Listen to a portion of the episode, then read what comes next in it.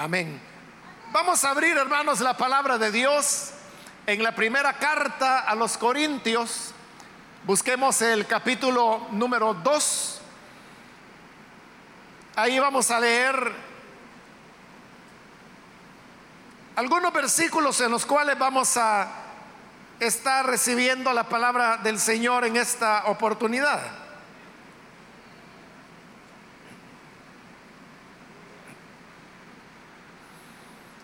En Primera de Corintios capítulo 2.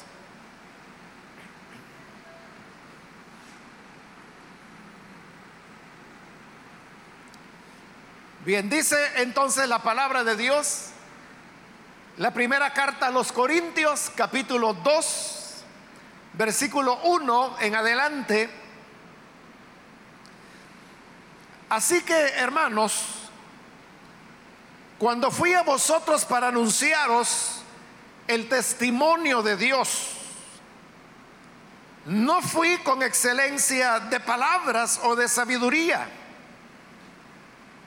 pues me propuse no saber entre vosotros cosa alguna, sino a Jesucristo y a este crucificado.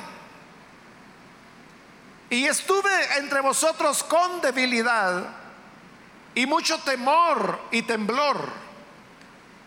Y ni mi palabra, ni mi predicación fue con palabras persuasivas de humana sabiduría, sino con demostración del Espíritu y de poder, para que vuestra fe no esté fundada en la sabiduría de los hombres, sino en el poder de Dios. Amén. Hasta ahí dejamos la lectura. Pueden tomar sus asientos, por favor.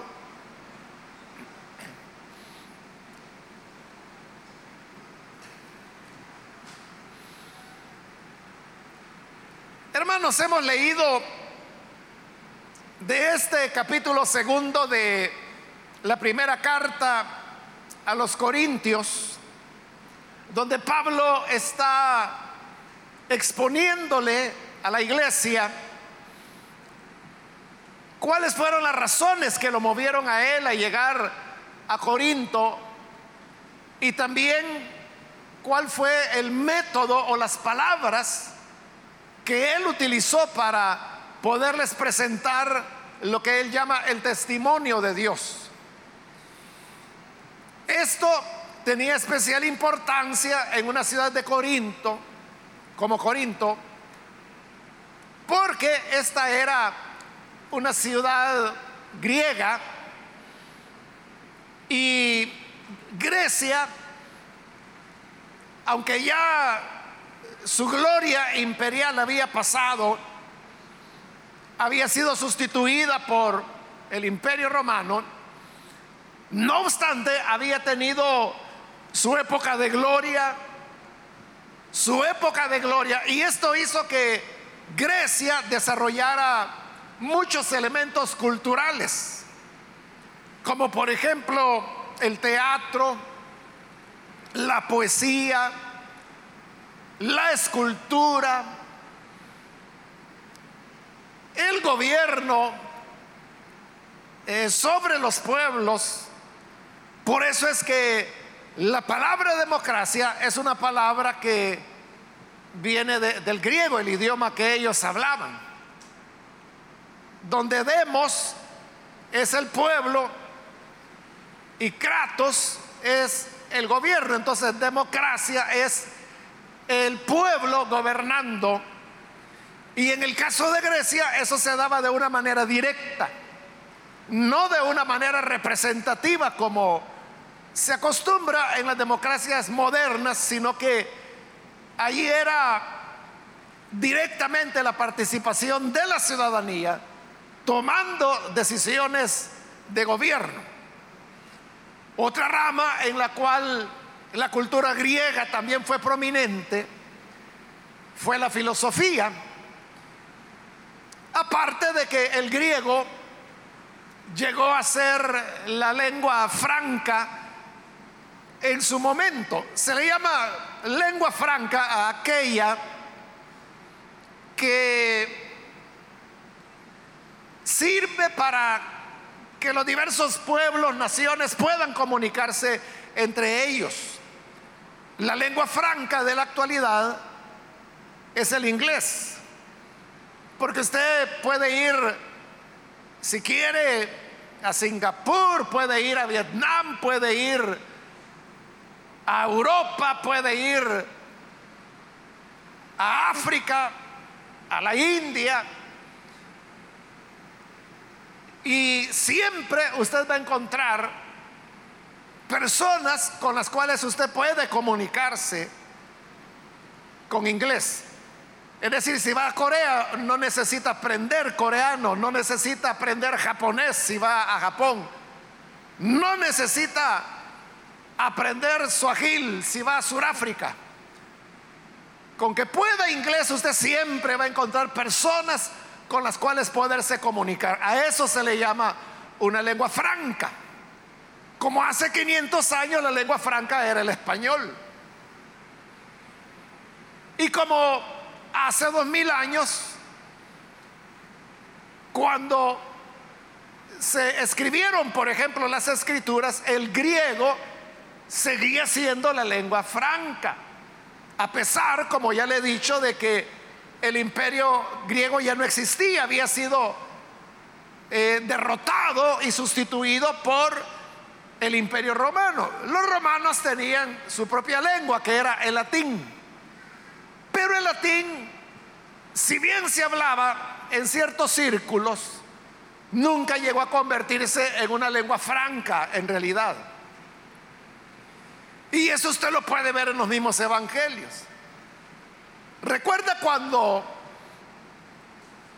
Pilato ordenó que Jesús fuera crucificado.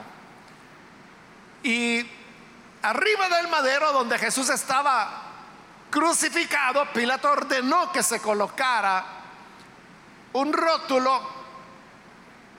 En realidad cada evangelio da su propia versión de qué decía el rótulo, pero en el fondo la idea es la misma. Entonces decía algo así como Jesús Nazareno, rey de los judíos. Pero dicen los evangelios que ese rótulo estaba escrito en arameo, que era la lengua local, en griego, que era la lengua franca, y en latín, que era la lengua oficial. Pero note ese detalle. ¿Por qué no lo dejó simplemente en latín, que era la lengua del imperio? Porque no toda la gente lo conocía. Y el griego, aún derrotado, ese imperio, seguía siendo la lengua franca. Y prueba de eso es que los libros del Nuevo Testamento, usted sabe muy bien que fueron escritos en griego.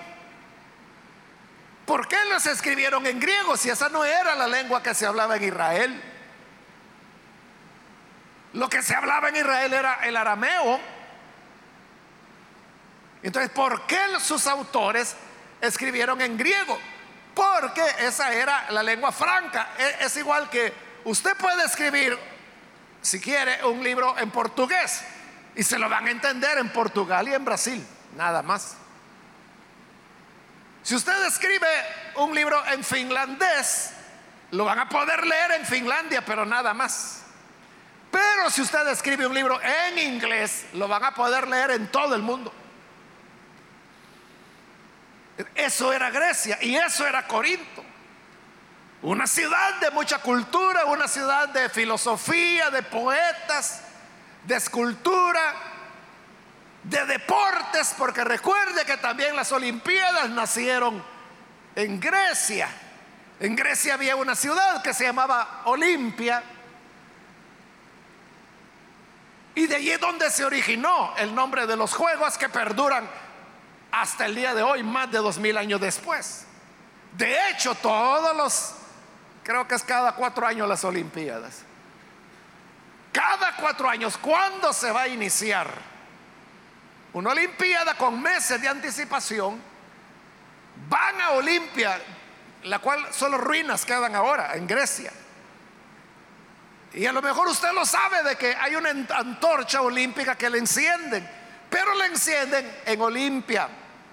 Con los rayos del sol que caen sobre ahí, usan una especie de espejos y lentes al mismo tiempo que concentran los rayos del sol de Olimpia y esto hace que la, la mecha encienda, la antorcha encienda y a partir de ahí comienzan los corredores, toman la antorcha y van pasándola de mano en mano, guerra, carrera de, de sustituto, hasta llegar al país donde se va a realizar la Olimpiada.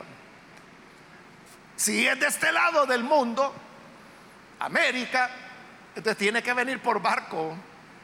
No pueden venir corriendo sobre el mar. Pero la cuestión es que lo hacen llegar justo en la fecha de la inauguración de la Olimpiada. Entonces encienden el pebetero olímpico, pero ese es fuego que han traído desde Olimpia. Entonces Pablo es a esta ciudad donde va a ir.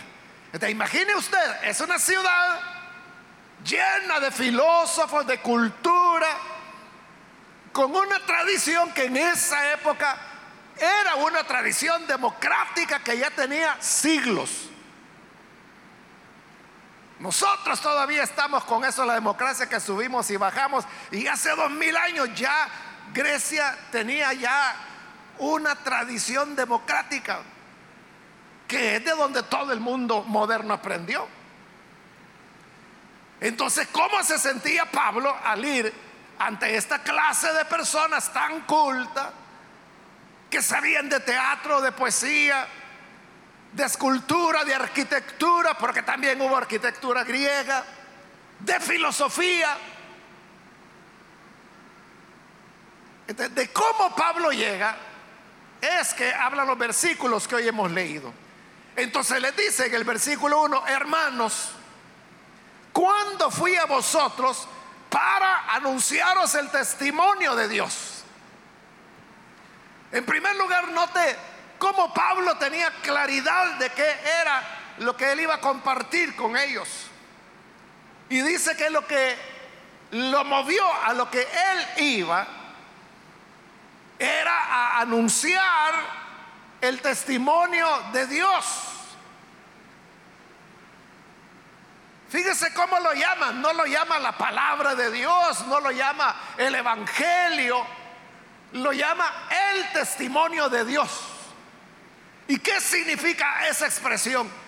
El testimonio de Dios. Bueno, dar un testimonio, usted sabe que consiste en que una persona es testiga de algo. Esto nosotros Quizá lo relacionamos más con el tema judicial. Cuando hay un tribunal de lo que sea y entonces mandan a llamar testigos. Los testigos son juramentados de manera que ellos se comprometen a decir la verdad, toda la verdad y nada más que la verdad. O sea, eso es lo que se espera al menos. Eso es dar un testimonio. Pero usted sabe que el testimonio varía dependiendo de la persona que lo está dando. Es decir, hay personas creíbles, creíbles, que ni siquiera tienen necesidad de jurar porque su vida sin tacha, su vida íntegra es suficiente para saber que esa persona no va a mentir, sino que va a dar testimonio fiel. Eso, ese es el ideal al cual Jesús nos invitó a todos cuando Él dijo, no juren ni por el cielo, porque es el trono de Dios, ni por la tierra, que es el estrado de sus pies, ni siquiera vayan a jurar por su cabeza, porque no es de ustedes sea, dijo el Señor, vuestro sí, sí. Y vuestro no, no. Porque lo que es más que esto está procediendo mal. Lo que él quería decir era cuando ustedes digan sí, es porque es sí. Es decir, cuando demos testimonio de algo, digamos la verdad. Si usted solo conoce una parte, diga, mire, yo lo que, lo que me consta es esto. O sea, usted no se puede basar en lo que otras personas digan. Que dicen, que andan diciendo, que dijeron que el hijo de la señora le dijo a la vecina de enfrente, que la niña de la señora de la tienda, del hijo del contador. O sea, eso ya es fábula. Incluso pudiera ser que lo que esas personas dicen sea cierto, pero si a usted no le consta, usted no lo puede afirmar. De si usted se limita y dice, yo lo que sé es esto. Y acerca de tal cosa, ¿usted ha oído? No, no he oído. ¿Y usted ha visto alguna vez tal o cual cosa? No, no lo he visto. Pero usted ha escuchado que dicen esto. Sí, he escuchado, pero eso no me consta de cuando una persona se mantiene en lo correcto, en lo verdadero, esa persona no necesita que se le tome juramento.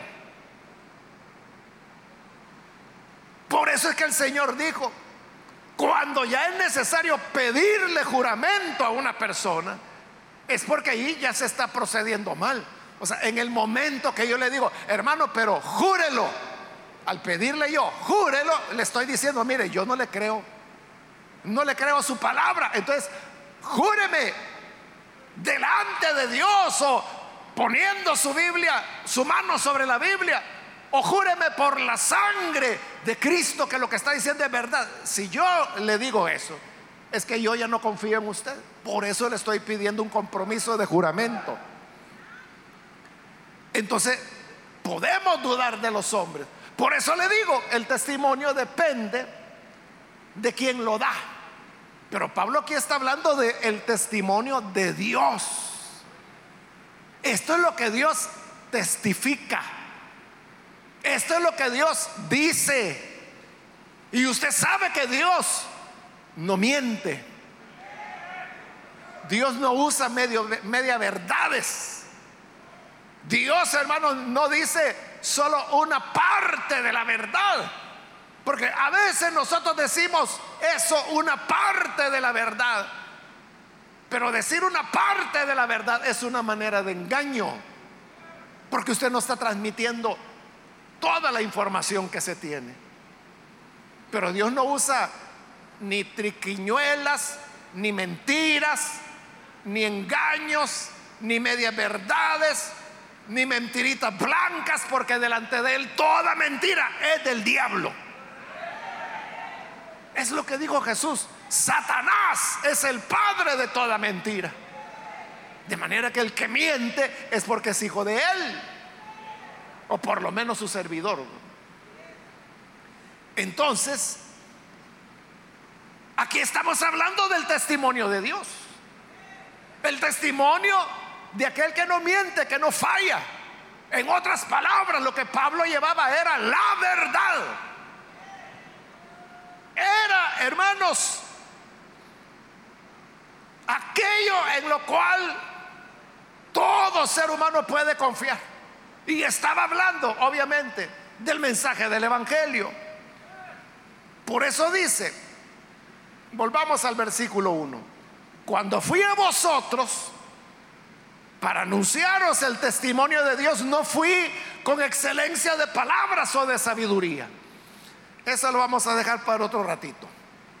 Luego dice el versículo 2, pues me propuse no saber entre vosotros cosa alguna, sino a Jesucristo y a este crucificado. Hermanos, Pablo era un hombre que tenía una educación privilegiada. Pablo, antes de su conversión, había pertenecido a una élite de familias judías que tenían suficientes recursos cómo lo hicieron con Pablo siendo joven, que lo mandaron a estudiar a Jerusalén para que fuera formado por un gran maestro que había en esa época, que aparece en el libro de los Hechos de los Apóstoles, que se llamaba Gamaliel. Él fue uno de los maestros de Pablo. Y sabemos por las escrituras que Pablo manejaba el hebreo, que era el idioma en que estaban escritos los libros del Antiguo Testamento. Manejaba el arameo, que era la lengua que se hablaba en Jerusalén y en todo Israel. Y manejaba el griego, porque fue en ese idioma que él escribió sus cartas. Algunas de ellas, como lo dice en segunda de Corintios, en Gálatas, miren con cuán grandes letras les escribo. estaba diciendo que él era el que estaba escribiendo y estaba escribiendo en griego. Entonces era un hombre muy conocedor de las escrituras, muy conocedor de la cultura griega, muy conocedor de los idiomas, pero también era conocedor de la cultura griega. Por eso es que en el libro de los Hechos, cuando lo vemos predicando en Atenas, la capital de Grecia, si usted lee el sermón de Pablo en Atenas, que lo va a encontrar en el libro de los Hechos de los Apóstoles, me parece que es el capítulo 17. Léalo, hermano, es excepcional ese discurso. No usa ni una cita de las escrituras. Porque los griegos no creían en las escrituras, ni sabían de ellas, y si sabían, no les importaba. Entonces, ¿qué hace Pablo? Utiliza puramente deducciones lógicas. Eso es lo que él hace ahí. Basándose en alguna de la literatura griega. Entonces, vean lo que hace. Toma su cultura, sus elementos, su pensamiento lógico, que era parte de la filosofía griega, y sobre eso les presenta un mensaje y les demuestra que solo hay un Dios y que la razón de la vida es que nosotros nos encontremos con Él. Pero ¿cómo nos vamos a encontrar con Él si Pablo antes ha dicho que Él no tiene imagen, no tiene figura, no se le puede ver? Entonces dice, es palpando cómo vamos a llegar a conocerlo a Él. O sea, todo iba bien hasta que Pablo toca el tema de la resurrección. Y ahí es donde se desarma ya la reunión, porque, ah, no, dijeron, este sí que nos engañó. Pensábamos que era un hombre culto, qué disertación la que llevaba, pero sale con que los muertos resucitan. No, hombre, vámonos, se fueron. Pero hubo un pequeño grupo, que eran dos, tres personas, que sí creyeron. Pero Pablo no pudo iniciar una iglesia en Atenas. No pudo. Por eso. Entonces Pablo era una persona que conocía de muchas cosas, pero les dice a los corintios, cuando yo fui a ustedes, me propuse no saber nada.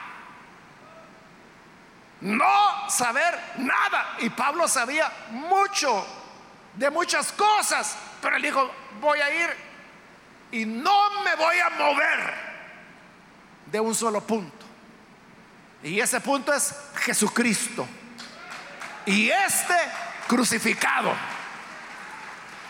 Eso fue lo que Pablo hizo. Pablo llegó y dijo, Dios envió a su Hijo. Y él fue crucificado, como él mismo lo explica en el capítulo 1 de esta carta. Para los griegos es locura, porque Pablo andaba enseñando que Jesús es el Salvador. Y la gente le preguntaba, ¿y a dónde está ese Salvador? Pues ya se murió. ¿Qué? ¿Se murió el Salvador? Sí. ¿Y cómo fue que se murió? Pues lo mataron. ¿Qué? ¿Y por qué lo mataron? Bueno, porque no creyeron en él. ¿Y cómo lo mataron? Lo crucificaron. ¿Qué? Crucificado que era la pena para los peores criminales de la época. eso era locura. O sea, ¿cómo va a ser que el Salvador, que no se había podido salvar, porque estaba muerto, el Salvador, que venía a redimir a todos, como Pablo lo anunciaba, resulta que había sido ejecutado con la pena de muerte. Pero Pablo dice, no me moví de Jesucristo y de este crucificado. Y le preguntaban, pero mire Pablo, ¿y usted qué opina de lo que dicen nuestros filósofos de que Dios a todos, y no importa el color de la piel, si es hombre, mujer, sabio o ignorante, pero nuestros filósofos dicen que a todos Dios nos hizo de una sola sangre. Pablo decía, mire, de eso no sé, pero de lo que sí sé es que Jesucristo vino fue crucificado, murió y en Él tenemos perdón de pecados. Y no era que Pablo no supiera que los griegos enseñaban que Dios había hecho a la humanidad de una sola sangre. Es el argumento que él usa cuando está en Atenas. Lo sabía, pero en Corinto él dijo, me propuse no saber nada. Pablo, ¿y usted es judío? Sí, y mire, podría explicarnos un poco cómo es hebreo. Es que yo no sé nada, solo sé de Cristo. Y este crucificado se centró en eso. Ahora, ¿por qué razón Pablo se centra en eso? ¿Por qué no se centró en Moisés? ¿O por qué no se centró en la historia de la redención? ¿O por qué no se centró en la manifestación del Espíritu de Dios. ¿Por qué no se centró en los salmos, por ejemplo?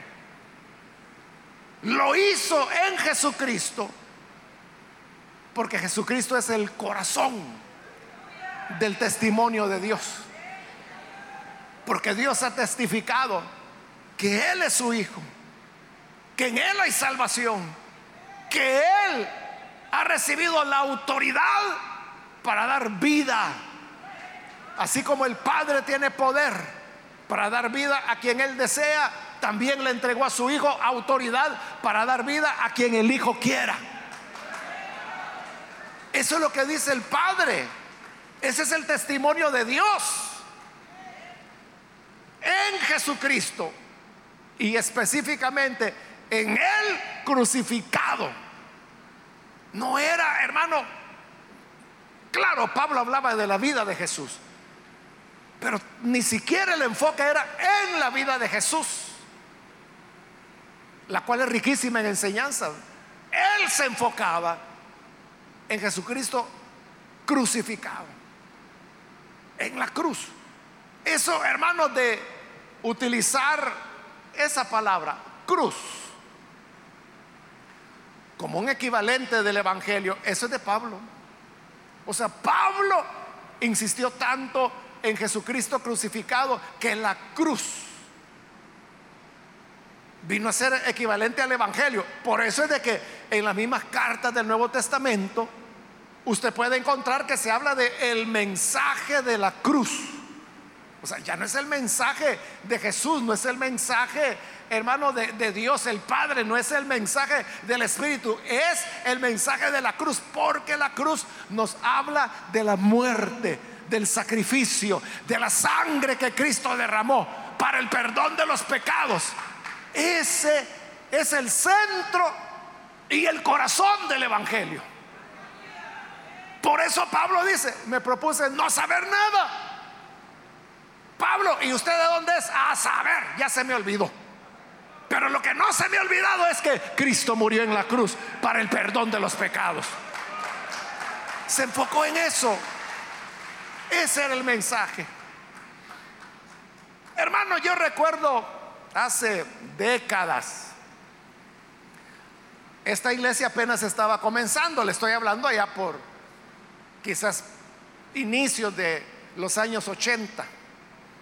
Y por esa época me recuerdo, hermanos, que hubo una crítica que algunas personas le hicieron a la iglesia. Y la crítica era esta. Decían, esos de la Elim ya no pasaron de la cruz. Ahí se quedaron estancados con, con la cruz. Qué bueno, ¿verdad, hermanos? Que ahí nos parqueamos en la cruz de Cristo. Y qué bueno que ya no pasamos de ahí. Porque si uno pasa de la cruz, ¿a dónde hay que pasar? ¿A dónde hay que ir? Bueno, algunos fueron a la teología de la prosperidad. Otros fueron, hermanos, a la guerra espiritual. Otros fueron a la alabanza hebrea. Otros, hermanos, fueron al neopentecostalismo. En fin, pero todos estos son caminos cerrados. Pero que Dios nos ayude para que nunca pasemos de la cruz de Cristo. Que no nos movamos de ahí. Porque ese es el propósito con el que Pablo llegó a Corinto. Hermano, en Corinto usted podía hablar de escultura, podía hablar de arquitectura, podía hablar de filosofía, podía hablar de teatro, podía hablar de política, podía hablar de muchas cosas. Pero Pablo, aquí van a oír de Cristo. Pero Pablo, ¿y usted qué opina de lo que dijo Aristóteles? Mire, a mí lo que me interesa es lo que Cristo y Cristo crucificado dijo. Porque todos esos personajes, Sócrates, Aristóteles, ya eran, ya habían pasado ya eran historia en esta época, ya se sabía de ellos. Platón y sus escritos, todo eso. Pero él dice, me propuse no saber nada, enfocarme en el mensaje de la salvación. Versículo 3. Y estuve entre vosotros con debilidad y mucho temor y temblor ¿Por qué Pablo tenía temor? ¿Y por qué tenía temblor? Era porque él como hombre no se sentía competente para poder presentar adecuadamente ese mensaje de la cruz.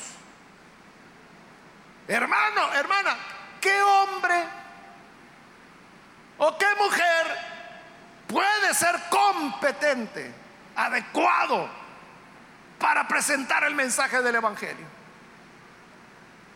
el mensaje de la gracia de Dios y de Jesucristo y este crucificado es un mensaje que, como más adelante Pablo lo dirá, va más allá de la sabiduría humana. Entonces, si la sabiduría humana no lo puede alcanzar, entonces, ¿quién es idóneo para predicar ese mensaje? Hermanos, los que predicamos el mensaje, lo hacemos de atrevidos. Lo hacemos porque al fin y al cabo, como Pablo decía, me es impuesta necesidad. El Señor nos metió en esto, no es uno el que se metió. Él es el que nos llamó. Y ahora, ni modo, hay que cumplir. Pero uno está consciente de su incapacidad, de su debilidad. Yo siempre lo he dicho, hermanos, de que el predicar el Evangelio es algo que lo conmueve a uno. Otras veces le he dicho de que, bueno, muchos de ustedes, hermanos, hermanas, me preguntan, hermano, me dice, ¿y usted se pone nervioso cuando va a predicar? Claro que sí. Siempre. Toda la vida. Y esto yo lo vengo diciendo desde hace años. Y hay un joven acá en la iglesia que también desde hace años me viene preguntando, hermano, y todavía se pone nervioso. Sí, le digo yo. Y pasan como dos años y de repente vuelve a aparecer, hermano, y todavía se pone nervioso. Sí, le digo yo. Y pasa otro año y vuelve a aparecer, hermano, y siempre me está preguntando. Y claro, toda la gente dice lo que usted estará pensando en este momento. ¿verdad? Porque me han dicho, hermano, si se le ve tan tranquilo, se le ve tan galán. Eso es lo que ven. Y claro, hermano, uno ama el anunciar el Evangelio, predicar la palabra. O sea, e-, eso es lo que le da vida a uno, es el motor que lo sostiene. Pero eso, hermanos, no significa que, uno diga, ah, bueno, me, toca predicar, voy a ver, ahí, ahí donde caiga, vamos a ver acá. Y voy a inventar qué dice allí. No, no es así. O sea, siempre hay una carga, siempre hay una preocupación. Y eso es lo que Pablo decía. Hermano, yo llegué a predicar ahí con temor y temblor. O sea, no porque sabía que los griegos eran tan cultos como hemos descrito. O sea, eso era un elemento, pero donde quiera que Pablo iba, esa era su característica. Se sentía no tener las competencias. Imagínense, Pablo, Pablo, el arquitecto experto que puso el fundamento de la iglesia, él decía, yo no soy capaz. O sea, si él, que fue el arquitecto experto que, puso el fundamento de la iglesia, cuanto más nosotros, hermano, que nacimos ayer, ¿verdad? Y que apenas estamos aprendiendo. Entonces no hay nadie que sea competente. Por eso dice, llegamos con debilidad, con mucho temor y temblor. Versículo 4, ni mi palabra, ni mi predicación fue con palabras de humana sabiduría. Y aquí vamos a recoger la parte del versículo 1 que le dije que íbamos a dejar pendiente. Donde dice, no fui con excelencia de palabras o de sabiduría. Grecia o Corinto era, hermanos, el mejor lugar donde Pablo pudo haber desarrollado todos sus conocimientos de sabiduría y de filosofía que tenía.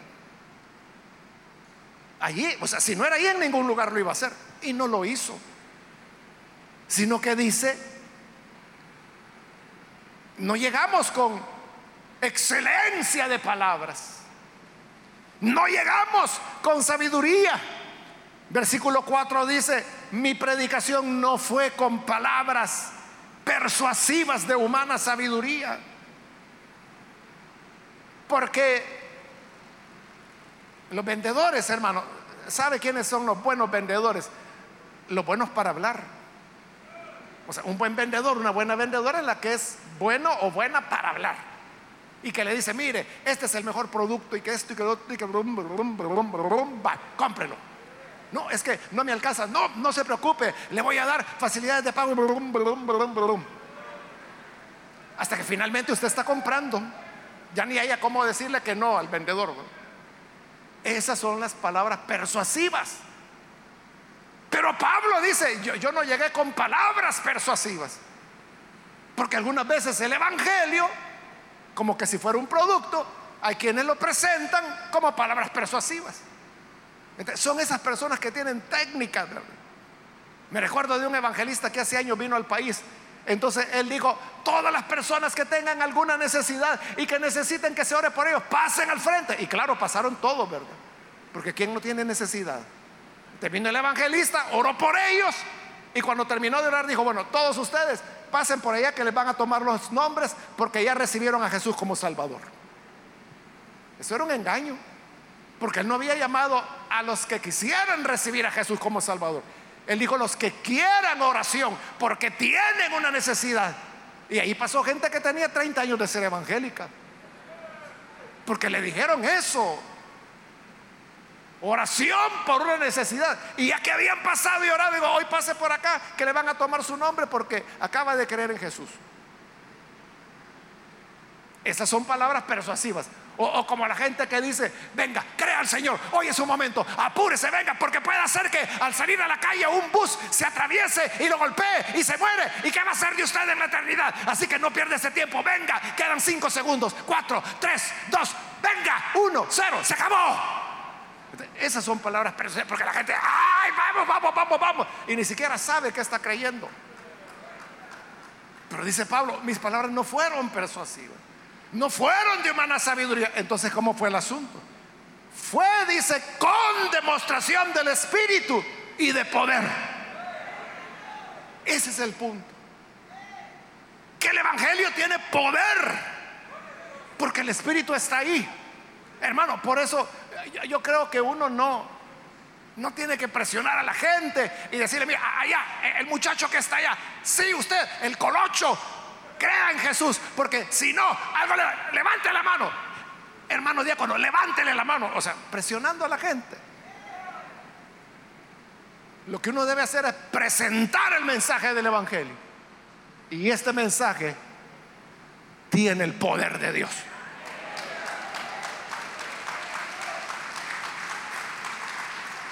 O, no es eso lo que dice Pablo en otra carta, en Romanos capítulo 1. Él dice porque el Evangelio es poder de Dios para salvación. Este, el Evangelio basta por sí mismo. O sea, uno no tiene que estar suplicando ni diciéndole a la gente un minuto, minuto y medio, 45 segundos, 15 segundos, 10 segundos, 5, 4. O sea, no es necesario. Es simplemente presentar la verdad. Y ese Evangelio tiene poder y tiene el Espíritu para quebrantar el corazón de piedra, para mover al más incrédulo. Esas son las conversiones que se buscan, no aquellas que motivadas por la emoción. O sea, porque si usted emociona a una persona, sí, la persona puede pasar al frente, pero solo viene, levanta la mano y jamás lo vuelve a ver. Eso solo le sirve al predicador para que quede como que ganador de almas, ¿verdad? Pero debe ser el poder de Dios. Y dice Pablo, hermano, yo hice esto para que su fe no esté fundada en la sabiduría de los hombres. Porque la sabiduría del hombre es falible. La sabiduría del hombre es pasajera. Que no esté fundada su fe en la sabiduría humana, sino en el poder de Dios. Y ese poder de Dios, hermano, no necesariamente hay que entenderlo solo como milagros o sanidades. Esa es parte del poder de Dios. Pero también es el poder transformador. El poder que hace nacer de nuevo.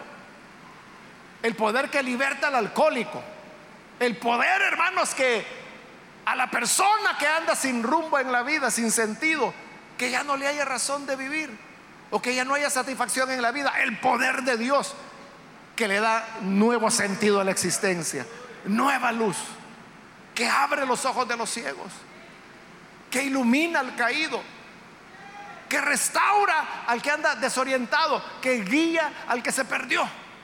Esas son manifestaciones del poder de Dios. En eso nuestra fe tiene que estar fundada.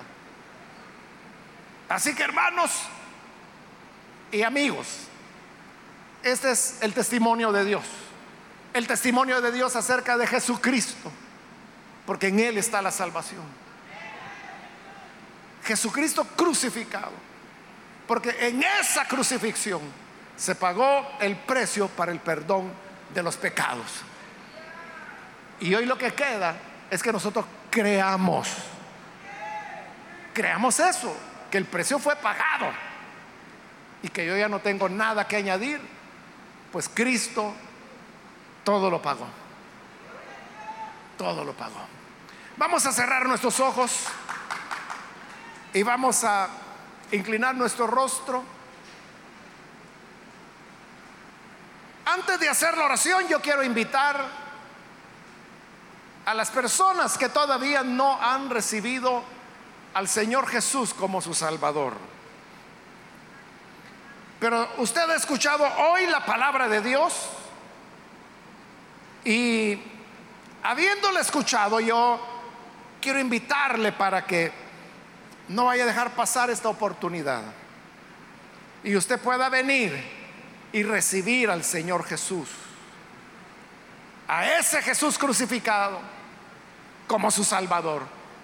En esto consiste el testimonio de Dios.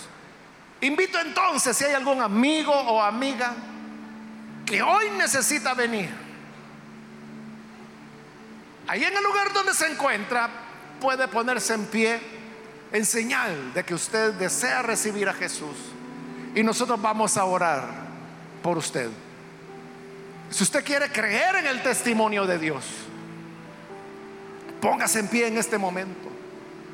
A veces creemos en el testimonio o en lo que dice otra gente que ni conocemos ni sabemos quiénes son y creemos lo que dicen. ¿Cuánto más no le vamos a creer a Dios? ¿Quiere creer en el testimonio de Dios? Póngase en pie. Venga a recibir al Hijo de Dios. Y con gusto nosotros vamos a orar por usted. Ese es el objeto, el por qué pedirle que se ponga en pie. Porque queremos saber por quiénes vamos a orar. Muy bien, aquí adelante hay una persona, que Dios la bendiga, bienvenida. Alguien más que necesita pasar. Aquí en medio hay un hombre que viene, Dios lo bendiga, bienvenido. Alguien más que hoy necesita venir para recibir a Jesús como su Salvador. ¿Quiere creer al testimonio de Dios? Póngase en pie. A veces creemos lo que dicen los vecinos, lo que dice la gente lo que dijo un vendedor por allá.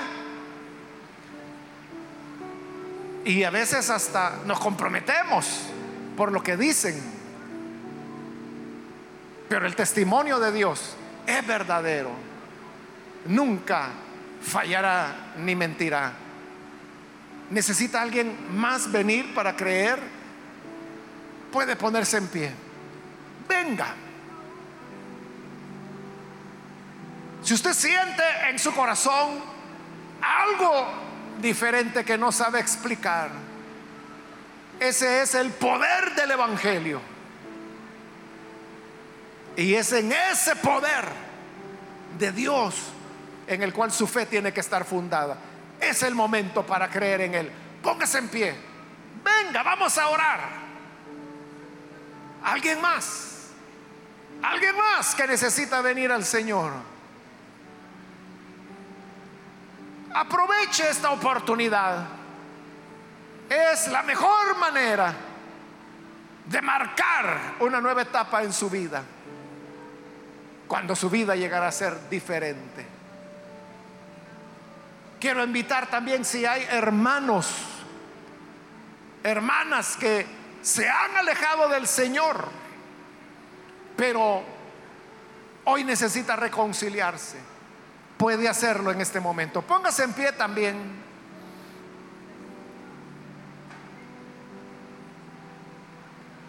Aquellas personas que necesitan reconciliarse con el Señor, si usted ya vivió una parte de su vida con el Señor, pero por alguna causa, la que sea, se alejó del Señor, hoy venga a reconciliarse, póngase en pie venga, acérquese, vamos a orar. Bien, vamos a orar, termino la invitación, hago la última llamada. Si hay alguien aún que necesita venir al Señor por primera vez o necesita reconciliarse, póngase en pie y aproveche que fue la última llamada y vamos a orar.